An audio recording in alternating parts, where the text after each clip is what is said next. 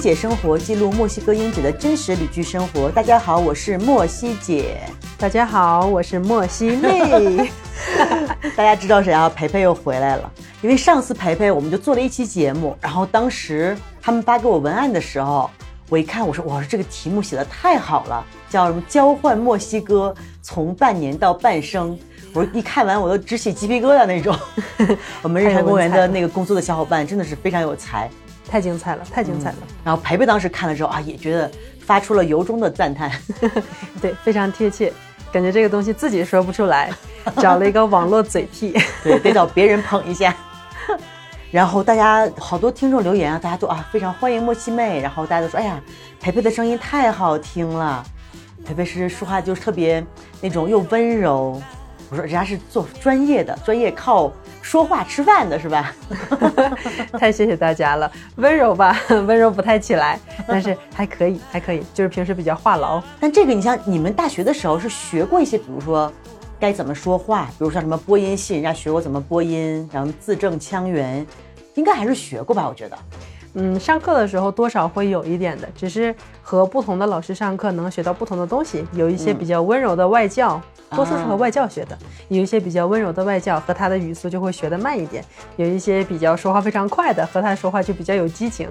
那你说的是西班牙语，我说的是你中文哦，中文啊，哦，中文哦，中文，大学老师也教，但是教的不多。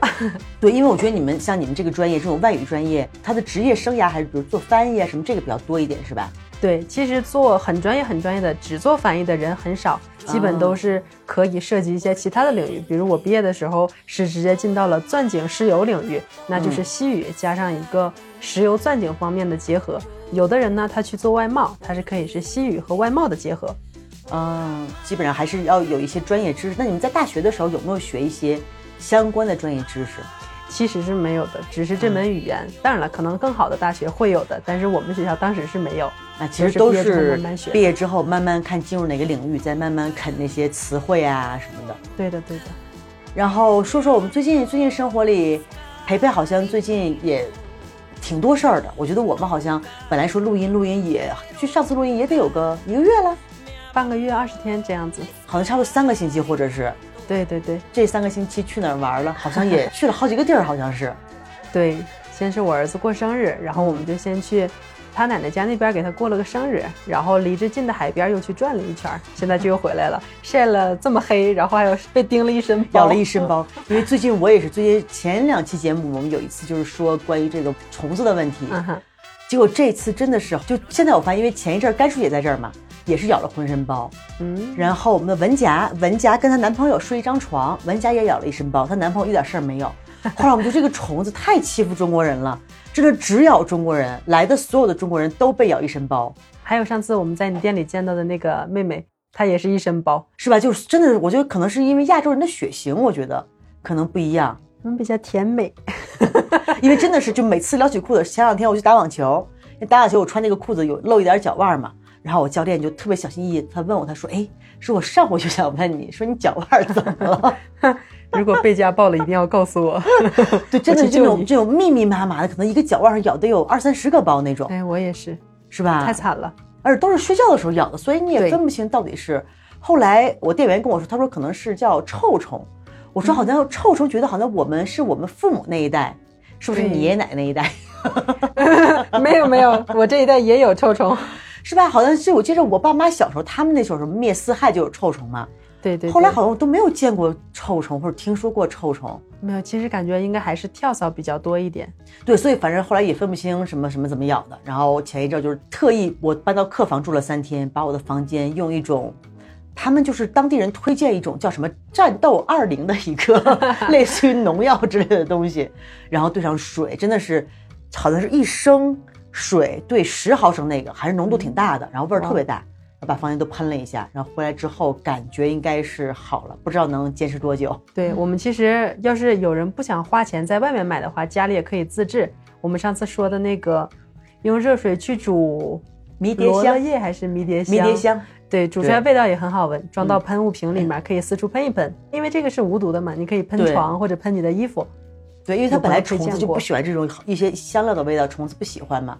对所以这个下次我要试试，我要常备那个迷迭香煮的水。讲到这个，还觉得墨西哥也是和我们国内有挺多比较传统一点的这些方法，比如我们说的这种自制的驱蚊喷雾。我忽然想起来，上一次去一个朋友家，他孩子比我孩子大概是大半岁左右，然后忽然我儿子就开始打嗝，哎呀，然后他妈忽然就下来，他说不要担心，打嗝这个事情很快就能治好，快去给我找一个红线头。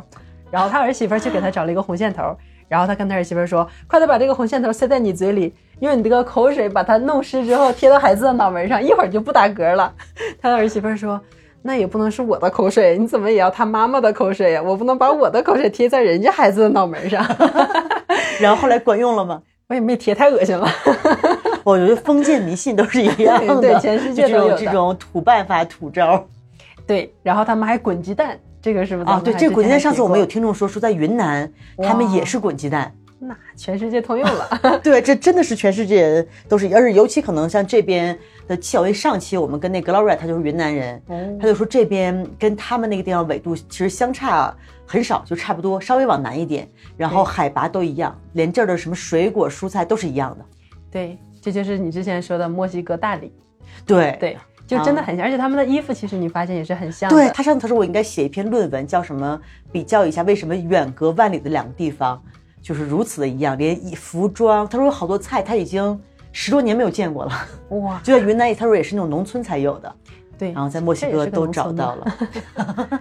然后说说最近说最近我们村里又发生了什么事儿？最近前一阵儿，因为我差不多六月份我们节目刚开播的时候，我在日坛公园的节目里面说过一次，就是我当时我们市场那边暴乱，然后我当时刚好开车经过那儿。真的是惊魂未定，然后因为最近我们对，因为最近大家经常就会聊起这个事儿，因为这个事儿发生之后呢，啊，给大家再回忆一下，因为好多听众可能没听过那期节目，其实就是我们这边有两个大市场，就是菜市场和一些杂货都有，一个是北边的，一个是南边的，两个大市场。然后呢，基本上都是由玛雅的一些人他们来运营这个市场，土著人，土著人对。然后差不多六月份的时候，我有一次开车路过那儿，然后当时觉得很奇怪，结果正好赶上里面说不上是反正是帮派闹暴乱还是什么，反正就是大家拿着枪拿着棍子。然后真的是把我吓坏了，那个还是当时在影响挺大的。后来包括过去几个月，大家还在一直在谈论，对，然后每个人呢，就是说法不一样，因为当时是警察都不管这个事儿，然后有些人说是他们自己的，就是相当于是谁说的算这个事儿没闹明白，然后再暴乱；又有人说是因为政府想翻新这个市场，然后呢，当地管理的土著他们不同意，然后说是政府和土著之间的暴乱。今天跟培培聊天，培培又说了第三种说法，我觉得这种可能是有点可信的。来，培培给大家介绍一下。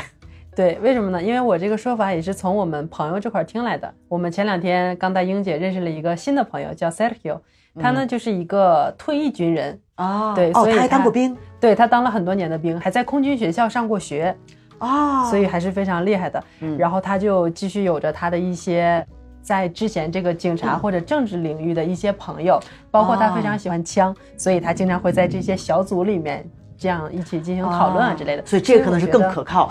对，我觉得还是比较可信的。包括他家里也有从政、从商，还有从警察的这样的人员，所以我们觉得还是可以的哈。因为据他说的是，是因为刚才英姐说我们这边是有两个大市场的，一个北边市场，一个南边市场。北边这个市场呢，其实每一个市场都是有它的管理的人员的。嗯我们说是土著人管的比较多一点。你要是往里面想卖什么东西啊，进什么生意。往里面运输什么种类的产品，都要经过他们的同意。嗯，然后呢，在墨西哥我们也都知道毒品比较出名嘛，其实嗯主要是美墨边境那边，北边来的人多一点。那么在那边从北边过来有一个大的帮派，叫什么名儿我也忘了，他们是一路南下，下到了墨西哥湾沿岸的这一些城市。嗯包括 Veracruz，然后又往这边继续南下，下到了 Chiapas 我们在的这个州。嗯他们呢是想去把当地的市场收拢到他们的集团里面，嗯，就争地盘儿对，争地盘儿，他们想吃了咱们的这一块儿。啊。对，所以他们已经去了无数个地方，每次都赢。只是嗯到了这次的时候，我们当地的这个三欢查穆拉对，因为我们节目里提到多次，这个真的是玛雅人中最彪悍的一支，谁也不服。超级彪悍，连警察他们都不对，谁也不服，政府也管不了，警察也管不了。谁也管不了他们。一提到这个名字，大家还是有点害怕的。对，就是大家市场本地三格里索瓦市场的人看到了北边来的这一个毒品帮派，他们就立刻和三胡安查穆拉的人联系上了，然后就是本地的人和三胡安查穆拉的人组成了一队，他们两个一起去对抗北边来的这一个毒品的集团，就这样把他们打走了。据说是在墨西哥近代历史上唯一一个把北边这个毒品集团打走的一个州，就是在这儿。对，因为听着挺传奇。对，因为其实北边市场你看卖东西，其实都是那个查穆拉他们的人。对，因为这边其实通过他们的服装很容易看出来啊，你是查穆拉的，你是哪个哪个社区的。对对。因为去年我刚回来的时候，我房东跟我说，就是去年新来了一个帮派，可能就是这个，他们当时是在山上把 San Cristobal 水源给截断了。哇。有可能是同一个。然后前两天我的朋友也跟我说，说这个帮他们相当于是老的帮派，他们就是我干我的生意，嗯哼，就是你不要惹我，我也不会去干涉你。对。但是说新的帮派，他们就是完全没有这种帮派的这种规矩，真的就是乱来，不讲义气，对，不讲江湖规矩。哎，说到这儿，我突然想起前两天，我记着我们节目刚开播的时候，有听众留言说，哎呀，你们一个关于墨西哥的。节目你们也不讲毒品，你们也不讲枪支，听特别有意思。讲一讲，讲一讲。对，这期我们拉毒品来了啊。对，所以还是他们在北边的这个市场是离沃尔玛挺近的，因为当时那天我们是刚要去沃尔玛，后来临时觉得太远了不去了，去一趟索利亚纳就算了，离我们家还近一点，就因为这个就没有去沃尔玛。后来觉得自己躲过了一劫，真的是，因为在网上看到了一些照片，当时是警察是不敢来。对，警察一直，他们可能暴乱了，就打架，可能有四五个小时，警察都一直在外围，都根本不敢进去。对他们不敢过来。然后当时是根据网上的视频哈流传过来的，看到的是这些帮派的人已经拿着枪、拿着棍，要从沃尔玛外面的这条主街要往里面走。嗯，走的时候，沃尔玛的警卫可能发现了这个问题，立马把那个卷帘门给拉了下来了。啊。对，所以当时里面的人还是没受伤，停车场的人大家都是四处逃窜这种。哦，是吗？这么严重？对，因为我记得好像也是，我不知道我们说的是不是意思，因为之前有一次也是在那有人被枪杀，就是当时我还看那个照片，就是人在驾驶位就死了，然后后来满车都是弹孔那种，真的是电视里面那种。还有被枪杀的警察，所以警察都不敢过来。啊，因为这边警察还是他们赚的钱也不多。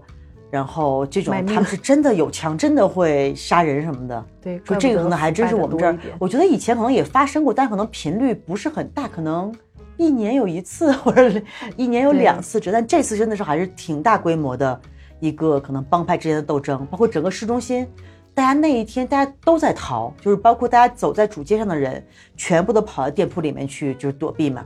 对，还是挺危险的。而且当时我们也看到有一些邻居的群里面都在说，大家今天不要去某个某个地方，因为这个帮派放出话来说他们要去攻击这个地方。啊，对，有过这样子。因为当时我们那个邻居群里面有人说，大家今天不要去 c h e d a w i 超市，因为那个帮派在网上发布了说他们要去攻占这个超市。天哪，这还真是挺无法无天的。对，后来我们路过的时候发现 c h e d a w i 真的关门了。可能他们也害怕发生就就白天已经就关门了。对，白天，嗯，下午两三点的时候就已经关门了，所以觉得大家对这种黑暗势力还是比较害怕的。对，真的是不得不防。对，反抗其实危险更大，还是躲起来。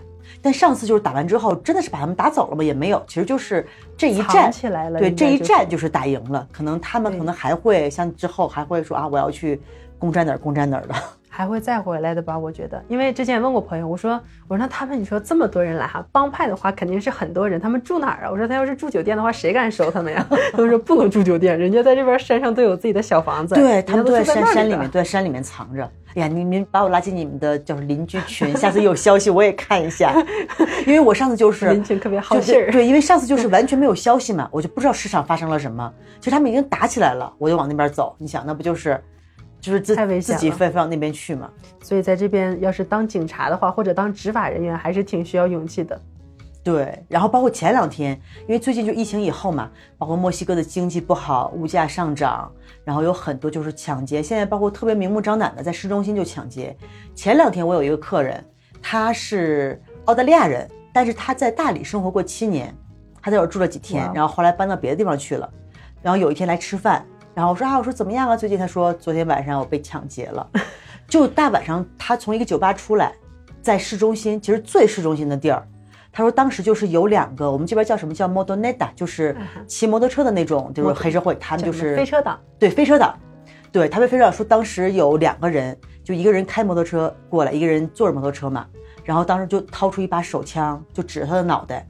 他说他当时犹豫了一下，在想说这个是真枪还是假枪，因为也有可能是假枪，但是那个时候你就不敢冒这个险。他们的飞车党基本上也都是土著人为主，个子特别矮，估计男的也就是一米五、一米六这样的。典型的玛雅对，然后我那个朋友他得有一米八多，他说：“哎，我想了一下，假如是跟他们打呢，我可能能打过他们。但是关键是你不知道是真枪假枪。对，然后他说当时特别快，就是指着他的头，然后十秒钟迅速把他身上口袋全部掏空，哇，然后他们就走了。旅游的时候碰到这样的一个经历也是挺糟心的。对，然后他说本来我来的时候挺开开心心的，还要想啊我要不要在这找个地方搬到这儿。突然他就觉得啊，立马我当时就想回澳大利亚了。还是回大理吧，回中国更安全。对中国现在太安全了，他就真的是说我当时就是我哪儿都不去，我要回家这种感觉。还是晚上出门还是要多注意一点，因为这个其实我们感觉吧，好像整个墨西哥都是比较危险的，只不过南边没有北边那么危险，稍微少一点。但是之前那个朋友哦，Sergio，他有一个表哥，他的表哥是在狗米旦，嗯离我们这边大概一个半小南边的一个时。城市，对，对，大概一个半小时车程的一个城市，他是在那边当高级警官的，他的职位还不低，但是在两个月还是三个月以前，半夜被人家掳走了，就是直接被人警家劫官就是。他就被别人掳走了。对他可能是深入调查了某个案子，涉及到非常大的利益了之后，就直接半夜被抢走了，天哪，就绑架了就是绑架了。他们这边叫做雷完蛋儿，啊！雷完蛋儿就是起床的这个雷完蛋了，直接给他雷完蛋儿了，直接把他带走了。所以我觉得这个词有的时候还真的挺贴切的。那然后最后怎么解决的？之前就是大家在网上在 Facebook 上转发消息，大家一起去找他。就寻人之前警察局也找，大家也发。后来警察局一个可能是觉得找不着没希望了，停止寻找了；另外一个可能是哦是吗那些人也被威胁了，所以现在就停止寻找了。只有他妈妈、他妹妹、他老婆满大街的贴寻人启事！但是也没有消息了，还是比较可惜的。是是是我们去一起去生产那个 Silent Hill 吗？对，就是他那他后来怎么回来的？啊，他表兄啊不是他，他表兄。哦，然后就找不着了，人就没了。到现在都没有消息。所以他妈妈之前也去陪伴他的姐妹一起去发传单啊，在墙上贴寻人启事啊，但是都没有用，还是很可惜的，对，因为我之前看过一些新闻，是墨西哥每年真的警察太多被枪杀的了。太不容易了。这个真的是卖命，在卖命对工作。所以说这边警察，你看有时候人家就是他不爱管嘛，你确实人人家为这点工资，然后这边可能福利什么的也没有像比如说国内啊或者什么有些他们福利比较好，就大家真的是。对警察也挺寒，因为之前我看过一个消息，就是说在北边，北边就是那个黑社会比较猖獗嘛，然后说警察最后那个好像是他们的经费不够，就是枪没有，后来发给每人一个弹弓，让他们每天练习用弹弓来打敌人，送到少林寺多好，学点中国功夫，比这个是强。吧？我觉得还是刚开始觉得，哎，这个地方怎么这么危险啊？你说在这儿会不会有人身安全？因为当时刚来的时候，觉得这是一个对你比较遥远啊、事不关己的一个国家，怎么着都是人家的人民、人家的事儿。但是在这时间长了，实际上是真的挺为他们可惜的。有的人是真的很想好好工作、好好生活，但是实际的这个情况不允许他们这样子。嗯，所以说你看，其实因为我来这边，我住在市中心嘛，然后我的朋友其实也有一些墨西哥本地的朋友，但是其实我的朋友还是外国人居多，对，因为这样大家就觉得啊，大家可能可能生活的没有像培培这么接地气，培培是嫁了一个墨西哥老公，然后可能接触的一些比较真实的事情，因为可能我们还有点那种属于那种旅居嘛，对可能看到的还是那种表面比较好的那个方面，平常也碰不到，只要你不要去惹那些人，可能也接触不到一些黑暗面。所以，其实这个还是我觉得以后培培来正好帮我们了解一个真实的墨西哥，真的一些大家想知道的什么黑暗的什么 什么枪支毒品。有很多哈，对，但是其实像我和我的朋友，我们平常可能就是只听着传闻，就啊哪哪儿哪儿谁被抢劫了，啊哪儿哪儿打架了，但我们不会像你知道这种啊一些内幕消息，什么一些官方的，我们都不是卧底，中国八卦派来的卧底。其实这边就是因为我之前也跟我老公说，我说我上学的时候，当年留学的时候在墨西哥城，然后我还是晚上八点多去兼职当翻译，然后晚上八点多下班。坐公交、坐地铁，然后又走路，十点多晚上才能到家。当时自己觉得年轻啊，谁还不怕？就像你刚才说的，是那种旅居的生活，也不太懂，不知道到底有多危险对。十点多还敢自己在外面因为你不知道，对，就是不知也没道，碰到过，天真无邪。现在要是让我十点多出去，妈呀，八点我都不出去，就对害怕。就现在包括像我，我有时候晚上出去玩儿，就我在市中心，我绝对不走路，能开车绝对不走路。绝对不走，太危险了。但是前两年我刚二零一七一八年刚来的时候，那会儿也是也不知道，天真烂漫，就有时候跟朋友玩完，朋友说啊送你回家，说不用，我自己走回家。哦半夜三四点钟就自己一个人走在街上，现在想起来真的也有点后怕。都是后怕，当时就是太莽撞了，太天真了，对，但当时也没觉得不安全。可能还是没有实际接触到这些。对，其实说到这个，又想起来上一次也是家里的一个哪一个什么什么亲戚，我老公的一个亲戚也是，之前也是很多年从政人员，也是属于警察局那一派的。他就是工作了大概十几年之后，忽然意识到就是不能再深入了解一些东西了，然后立马辞职了。因为他觉得他当时如果继续深入的话，这会儿估计小命就不保了。对，这样辞职的人非常多。啊，都是就是警察或者是这方面的，因为所以墨西哥这么多年有时还要禁毒、禁枪什么的，一直也都，因为这种利益太大，整个国家就是从北那种大的贩毒集团呀、什么的，还是势力太大了。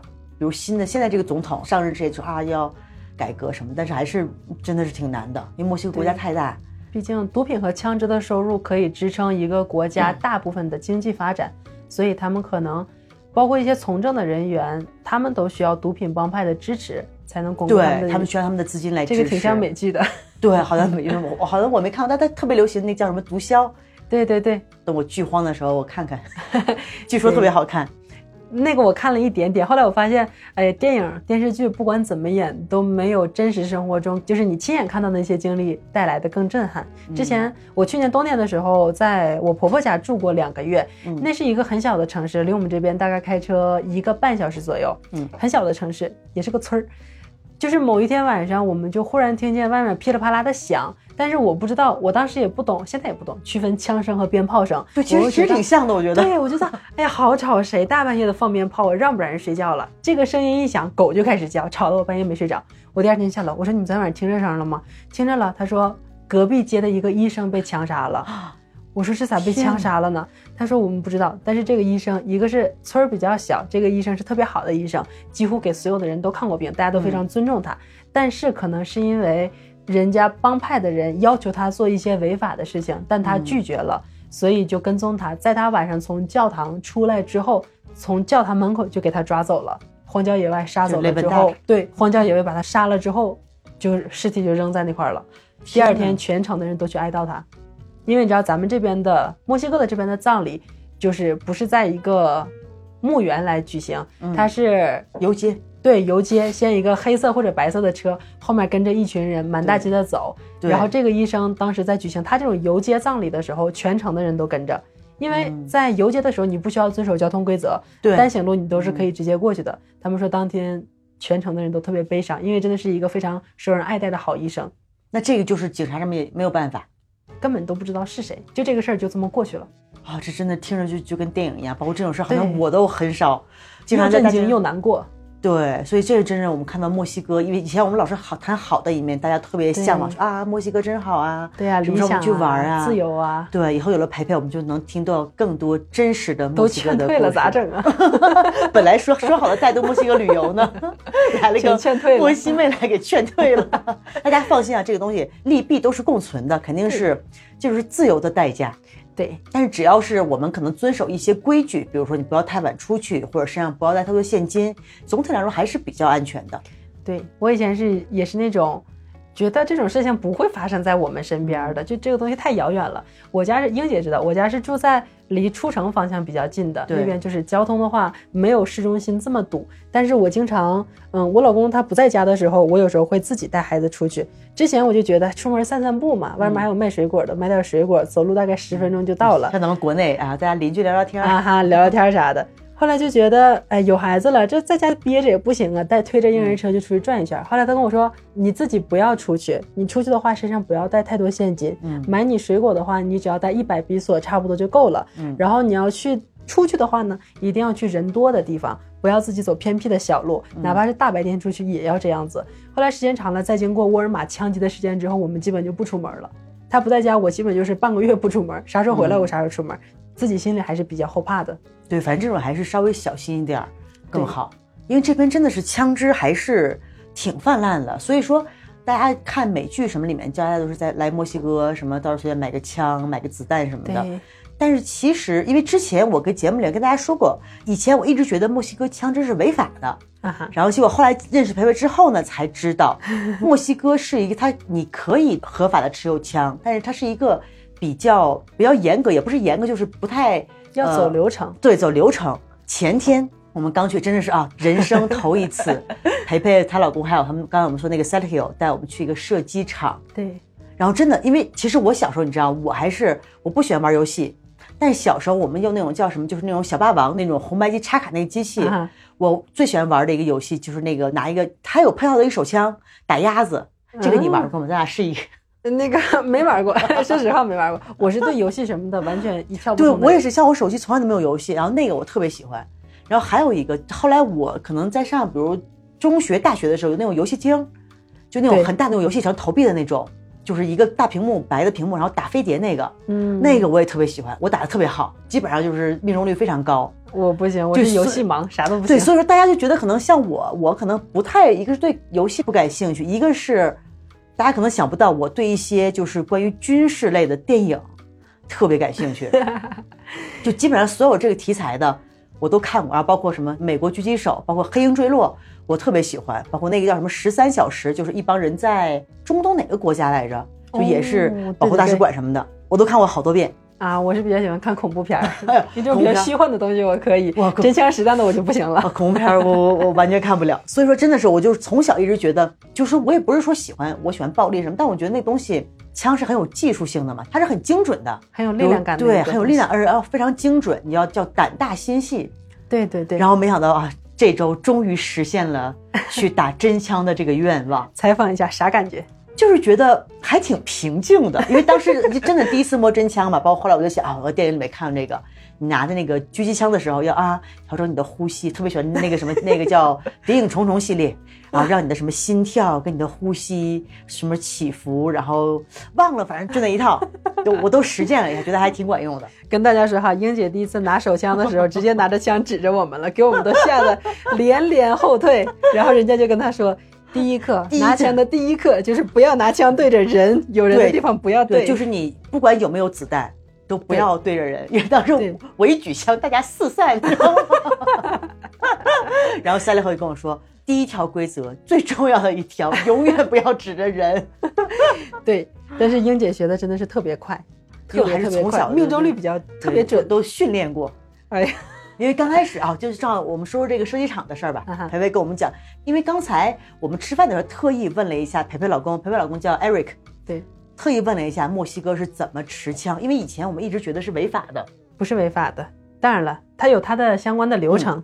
我们刚才也问了，说这个枪支可以是申请，就是自己在家中使用的这种枪支，但是这个枪呢，你拿走你不能拿到外面去。在家自我防卫是可以的，但是在外面不可以。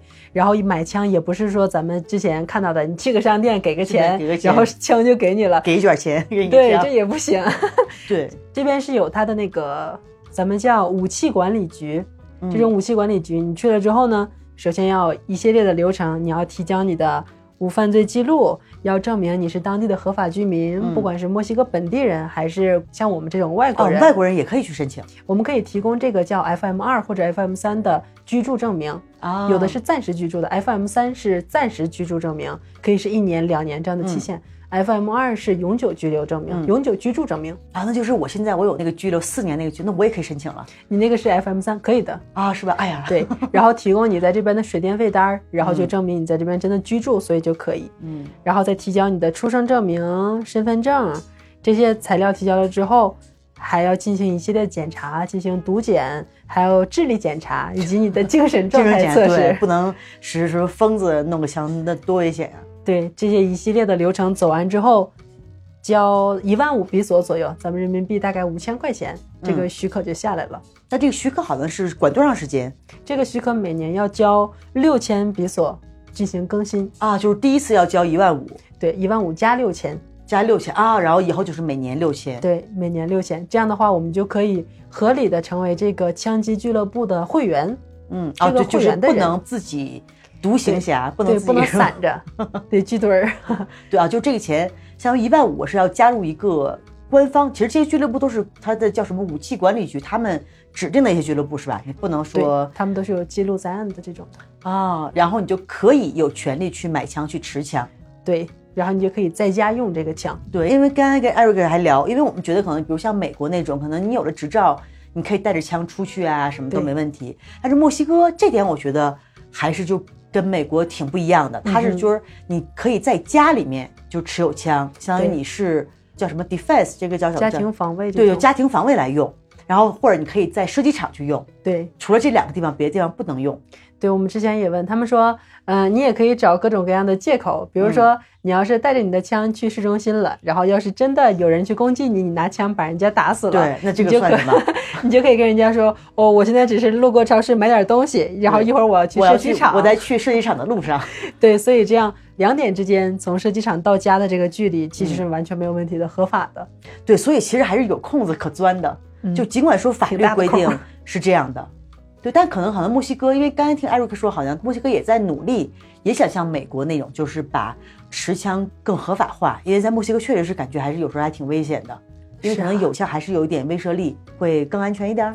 但是我觉得怎么说呢？从我这个角度来看哈，我觉得坏人有没有枪，他都是坏的；好人就算你给他枪吧，他心里也犯怵。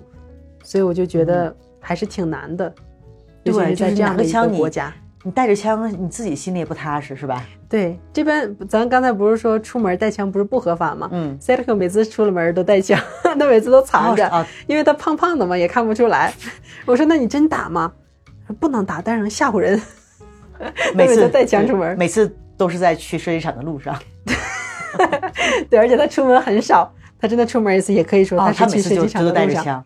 对但是基本上，我觉得可能，比如被警察看到，还是会有一点麻烦吧。对，所以还是肉多一点比较好，都藏起来了 肚了子，大肠看不见。藏起来了。对，因为刚才我们在说，他需要那些手续真的是挺多的。但是我觉得可能在墨西哥真的是，比如说我现在在办执照，也是很多很多手续。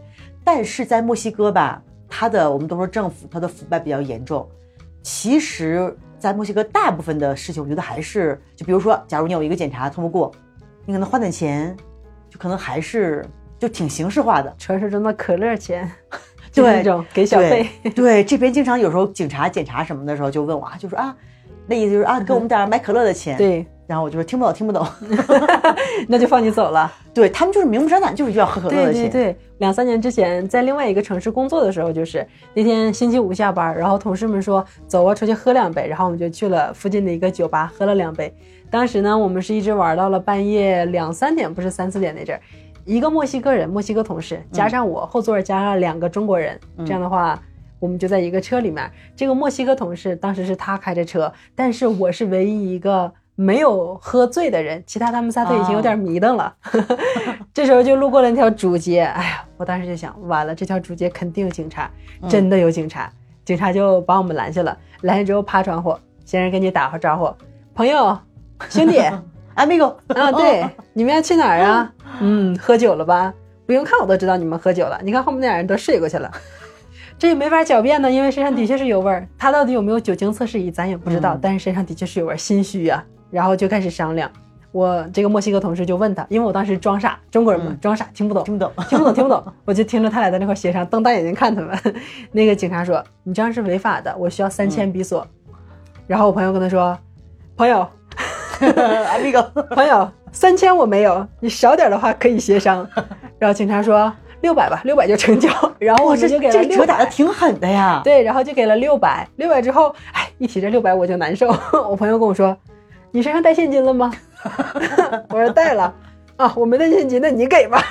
哦，最后还是这墨西哥老爷们怎么抠抠搜搜的？最后还是你付的这对，个还是。我给的。他也没还给你我当时就觉得我当时也应该睡过去，我睡过去就是他逃了。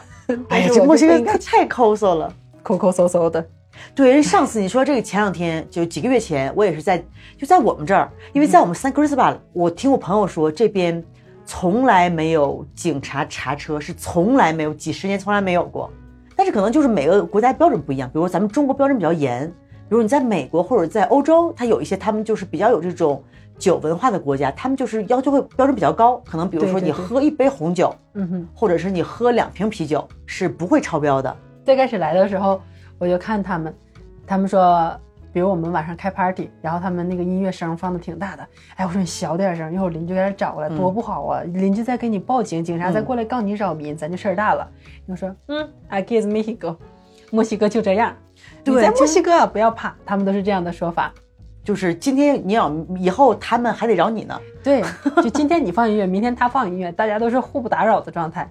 然后对，这边还是比较可能像我们国内习惯就好有时候天天敲门啊，不要要注意一点。因为我现在有时候，比如我在房间，因为我隔壁有住的客人嘛，有时候我还是嗯会、啊声音低一点。后来发现好像大家都不太在乎这个，对他们可能不会像咱们这种居住的密度这么大，嗯大家住的都是比较分散，所以声音听起来也不会特别的刺耳。嗯，咱们东方人还是那种文化，我们就是比较替别人着想，对对对哎呀生怕就是打扰别人。但他们就是这种西方文化里面就是还是有点自私，我觉得其实还是挺自私不。想着别人。哎，又扯远了，我们再扯回我们那个设计厂的问题。对，然后说我们那天去了设计厂，其实还是离我们这儿挺远的，开车得有三个多小时。哦，好像差不多哈。嗯当然了，我晕车了，我已经晕了，我不知道过了多长时间。哎，但这边 Chiapas 州大概有几个射击场？比如我们这个 San Cristobal 这边没有吗？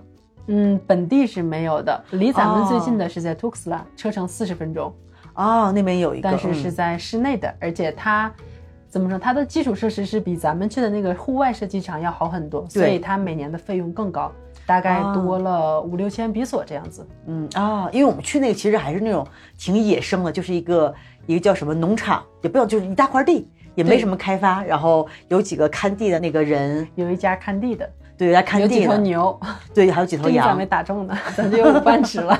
对啊啊，还有几头羊，然后大家就那个工作人员里面他有个一个标尺嘛，说二十五米、五十米、七十五米、一百米。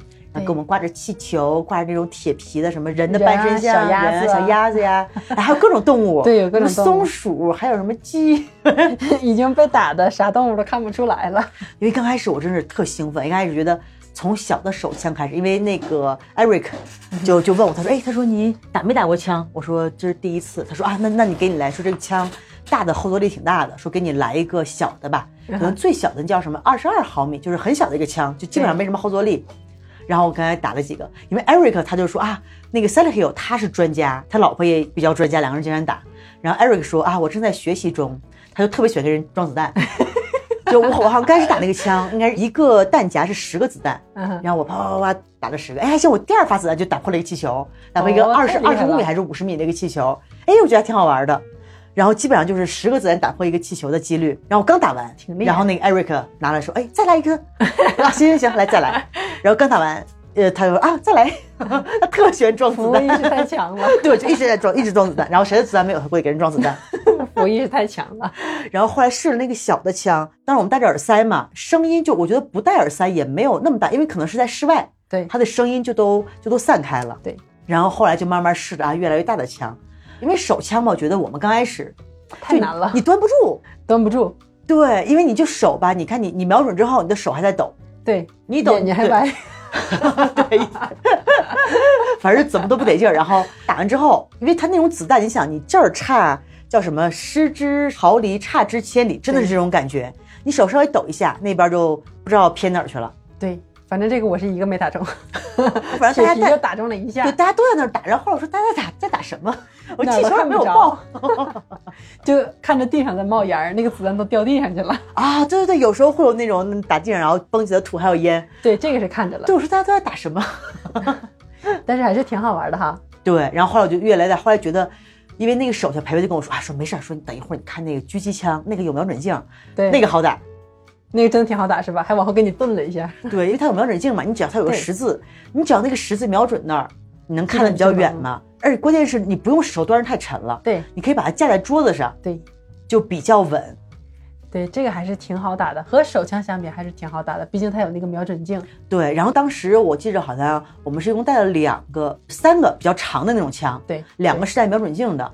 对然后哎，那是什么型号？像我们这种，我们都武器盲啊，大家就凑合听吧。我们 实在后来给大家看照实在不知道片就行了。给大家看照片，看大家有军迷或者什么武器迷，可以教教我们，我们实在是不知道什么东西。然后后来我开始用了一个，就是它每次只能上啊，可能六发子弹的一个，嗯那个就是它会看的比较远，对，就基本上后来在比如说七十五米的那个目标，我可以百发百中了，基本上我觉得还挺厉害的。那是挺厉害，不是你觉得真的挺厉害？然后后来换了一个那个看起来特别高级，就是看着特别现代、特别帅气那个枪，就是我后来拍照片拿的那个。对，因为那个看瞄准镜就特别奇怪，它里面不光有一个十字，还有好几个十字，旁边有数字。因为刚开始塞利克有教我嘛，他就教我啊，你从这儿看，啊、拿那个十字对准那儿，然后怎么打，他也没有讲得很细。对，然后后来我就看中间那个十字旁边写着什么五十，下边写着什么七十五还是一百。对对对后来我就在想，我想那是不是这跟距离有关呢？啊哈，然后我就大概描呃，就是自己试了一下，就啊可能跟距离有关。后来我就打完之后，我跟三六和探讨，我说哎，我说这个里面数字不一样，是不是距离是多少米多少米？他说啊，对啊、对啊、他说你那个十中间那个是二十五米到五十米，后边是根据数字多少米。然后 Eric 说。你为什么没有教过我这个？就是他们可能别人是吃醋了对他们打了半天，可能就是啊就要打，然后也没有注意这个问题。然后三六黑我说，因为你没有问过我呀，因为他问我了。学习不好都是有原因的，不注意对我观察。对，我说大家有事儿打干嘛呀？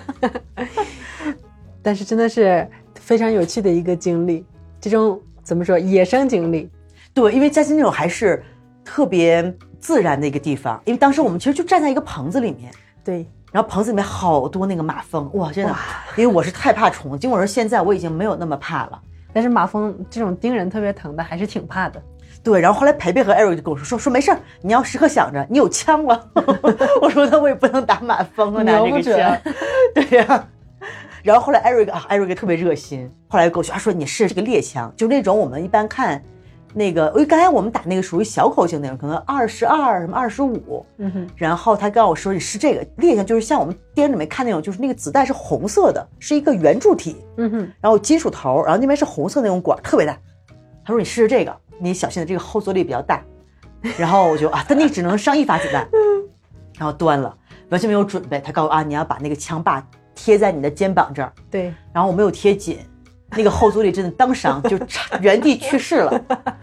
我当时在车里面避热，因为外面实在太热了，我在车里面开着空调看他们，我就冷的一转头，我就看着英姐在那块儿本来坐的好好的，砰一下子 是吧？感觉就那个后坐力，往后一抖，哎，我觉得这肯定是是那个列强，对，那个真的劲儿特别大。然后当时我就今天肩膀还疼呢，然后后来我弄那个吧，还得手动把那蛋壳取出来。哇，然后艾瑞克弄完之后，哎，我帮你取蛋壳，特 热情，拿一个铁丝儿，热心市民，对，然后然后从那个枪管把那蛋糕取出来，然后非要再上说再来一个。其实当时我心里特别怕，你知道吗？我其实是不想，我可不干了。对我是不想打，但是艾瑞太热情了，你知道吗？我特意问我说这个东西你确定？他不会把我的骨头弄骨折吧？我说这东西我很疼。他说没事儿没事儿没事儿。我觉得可能他也你太瘦了，对他们肯定是没啥事儿，是吗？因为我因为我觉得那个，绝对会骨头那个后坐力真的是，就自己感觉又 往后对蹦的，对 我看着你也是往后直接抖了三抖，对，然后后来我说啊，我就硬着头皮上吧。但是但是。就对，就心里就怵，因为第一次就躲在肩膀了嘛。对然后 Eric 又告诉我，你要把这个枪把要紧紧的贴在肩膀这儿。对他按理说可能贴的越近，他的后坐力就会去消，你的身体会把它消除一些。对，但是我又不太敢，就第二次啊更疼了。然后我也艾瑞不敢刚弄完，艾瑞克又上来说再来，我说这不来了不来了，我这个实在是不行。对他后来又给我们看了一个小一点的手枪，是不是？嗯他跟咱们讲的是这个手枪是墨西哥原产的，啊但是对现在已经禁止销售了，嗯因为这个手枪。哎呀，我也不太懂，就是它是可以两种模式转换的，对，一个它是一打一发，对，它一个是叫，因为我试了那个，也吓了一跳。哇它一个就是你勾一一个扳机是打一发嘛，对那你把它转换到一个自动模式，对，你勾一下扳机，它是打三发，就噼里啪啦的。这种的。对，就是我第一次他让我试这个，我也吓一跳。我听着这个声了，我觉得这个东西真的太神奇了。对，它是那种自动的手枪，就是打一个可以发三发子弹。对，但是他说现在已经被墨西哥给禁了，他们觉得一个手枪不应该有这种自动模式，所以这个手枪现在已经绝版了。说是出了十万支手枪，然后这个就绝版了。啊，对，顶上还还挺还画了一个苹果，上面我看那个，牌子。他还问人家卖不卖，你说这个可不卖。哦，那哦，那那个枪是谁的呀？那个枪是那个老板的，有钱人 Victor，、啊，对，就对刚我们说这这个老板、射就是，击场老板。对，因为好像这边买子弹还不是，因为当时去的时候，我就问了一下培培这边的价格，哎，一看价格还真的是还挺划算的，因为这边好像买子弹你也不能说，就是你要得拿着执照去专门的是有卖子弹的商店是吧？嗯哼，但是卖子弹伤害他们也是要跟这种叫什么武器管理局有一些专门卖的许可。对，他们的价钱也都是不一样的。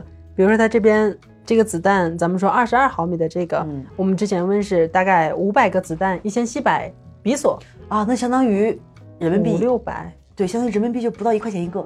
对，差不多，比国内应该还便宜对，这个是最便宜的吗？还是这个对，这个应该是最便宜的。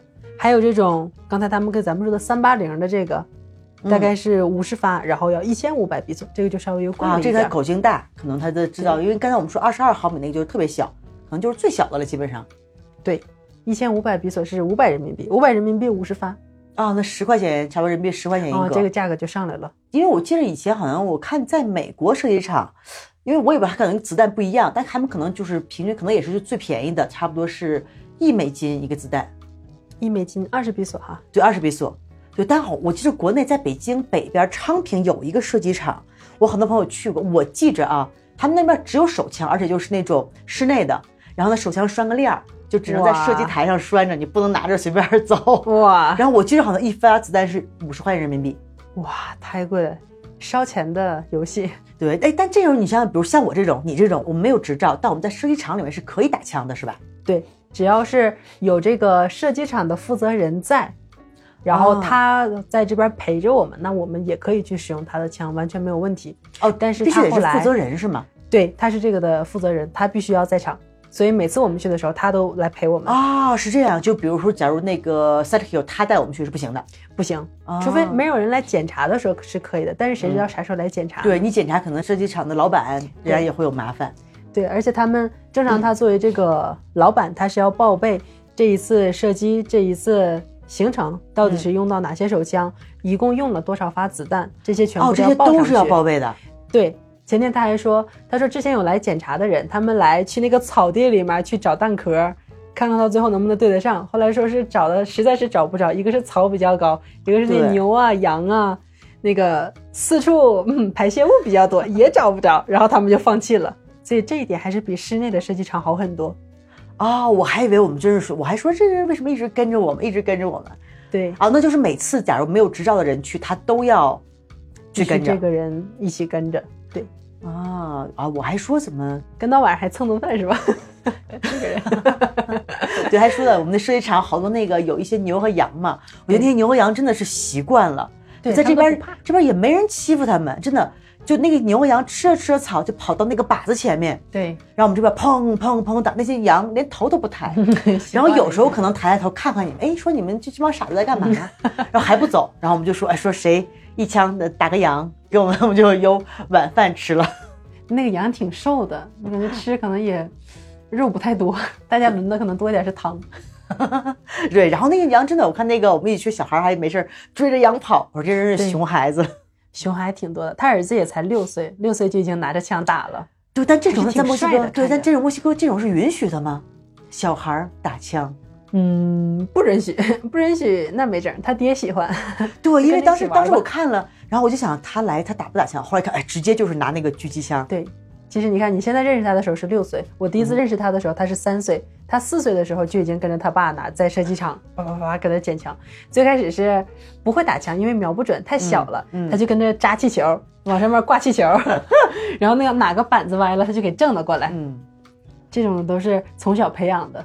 对，但这种可能有些，比如说好像美国、北美有些就是家长喜欢打猎，小孩也是从小也就跟着学。